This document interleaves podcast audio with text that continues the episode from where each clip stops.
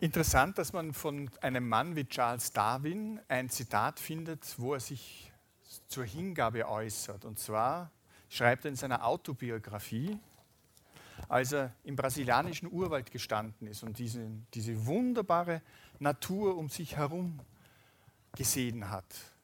Also jetzt haben wir am Lunzer See haben wir da jetzt keinen Urwald, da ist ein bisschen weiter hinten, da im Dürnstein, findet man einen Urwald. Ja, genau. Sagt er, in my journal I wrote that whilst standing in the midst of the grandeur of the Brazilian forest, it is not possible to give an adequate idea of the higher feelings of wonder, admiration, and devotion which fill and elevate the mind. I well remember my conviction that there is more in a man than the breath of his body.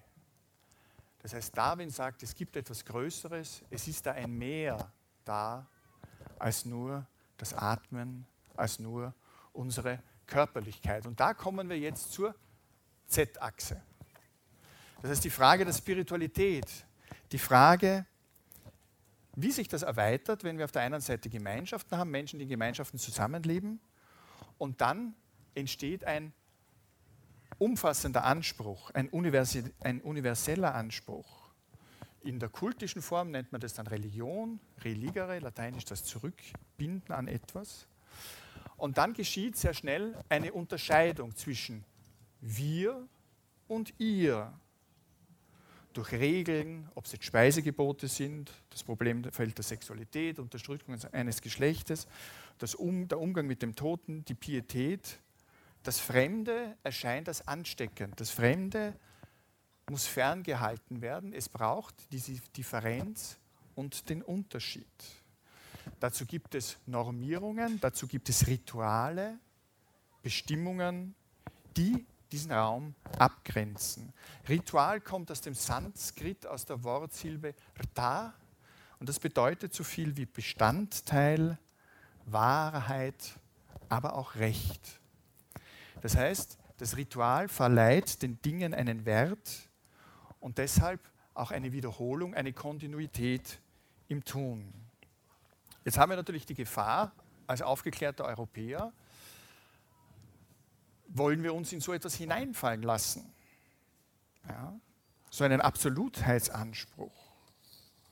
Alle Religionen haben Plätze der Verehrung, ob es jetzt Tempel, Kirchen, ob es Bäume sind. Sie haben Orte der Vergemeinschaftung. Sie haben Zeiten, ob es der Frühling ist, ob es die Sonnenwende ist, ob es Mondphasen sind, ja, wo man gemeinsam an diesem Höheren teilnimmt, wo man versucht, in Ekstase zu geraten, Ekstase, außer sich zu stehen, sich hinzugeben. Und das ist genau das Gleiche passiert in den sogenannten Pseudoreligionen der Esoterik oder ob es jetzt Veganismus ist. Ja. Man unterscheidet sich von den anderen man besondert sich. Aber was macht denn diese Hingabeerfahrung aus? Was passiert denn da in den Menschen? Ja, wie fühlt es sich an, wenn man sich hingibt?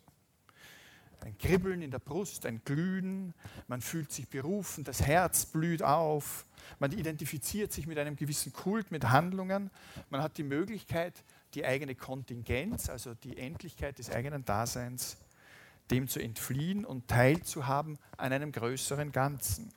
Und da kommt ein sehr komplexes Phänomen zum Tragen, nämlich das Phänomen der menschlichen Emotionen. Was sind Emotionen? Erstens, instabil. Sie wechseln. Zweitens, intensiv. Sie haben in dem Moment eine unglaubliche Kraft und Gewalt über uns. Und sie sind parteilich, nämlich du ja, du nein, und relativ kurzlebig sie schwingen wieder ab. Das heißt, aufgrund einer Emotion, eines momentanen Zustandes, sich auf ewig und immer hinzugeben, könnte man zur Diskussion stellen. Das heißt, sie spielen eine starke Rolle als auslösende Situation. Denken wir an Luther. Luther hat sich vor einem Gewitter gefürchtet und deshalb haben wir den Protestantismus. Ja? Also Emotionen spielen da eine starke Rolle. Und dann ist die Frage, wohin geht die Reise? Das ist sehr stark abhängig von den persönlichen Umständen. Beziehen sich diese Emotionen auf wirkliche oder nur auf imaginäre Situationen? und Umstände. Ja. Das heißt, es ist gut darauf zu achten, was löst das aus und wieso löst es das in mir aus. Der Vorteil ist, du gibst etwas, du bist Teil eines größeren Ganzen, aber unter der Bedingung der Unterwerfung. Und auch da ist es wieder möglich, dass man an den falschen Verein gerät. Das Positive an der Hingabe ist ein Gefühl der Ruhe, ein Aufgehobensein, eine Selbstvergessenheit. Physiologisch bringt man das in Verbindung mit dem Parasympathikus, dem Vagusnerven, der auch die Herzsteuerung mit übernimmt, der einfach eine beruhigende Wirkung auf uns hat. Wir fühlen dieses Teil, wir haben manchmal sogar das Gefühl, außer uns zu sein, dass wir mit dieser Gemeinschaft, in der wir uns äh, wiederfinden, dass wir da eins sind. Und ein spannendes Moment, das so als Aktuosität, was passiert, sehr oft ausschlaggebend ist, dass jemand sich hingibt, ist ein Schrecken, ein Furchtmoment. Ich habe das jetzt mit Luther kurz äh, skizziert. Das heißt, man wird mit einem Ereignis konfrontiert, das größer ist als man selbst, dass man in das bestehende Werte- und Welterklärungsmodell nicht integrieren kann. Man fürchtet sich, man sucht Halt, man gibt sich deshalb etwas anderem hin. Man hat das Gefühl, man ist auf dem Weg, einen Durchgang.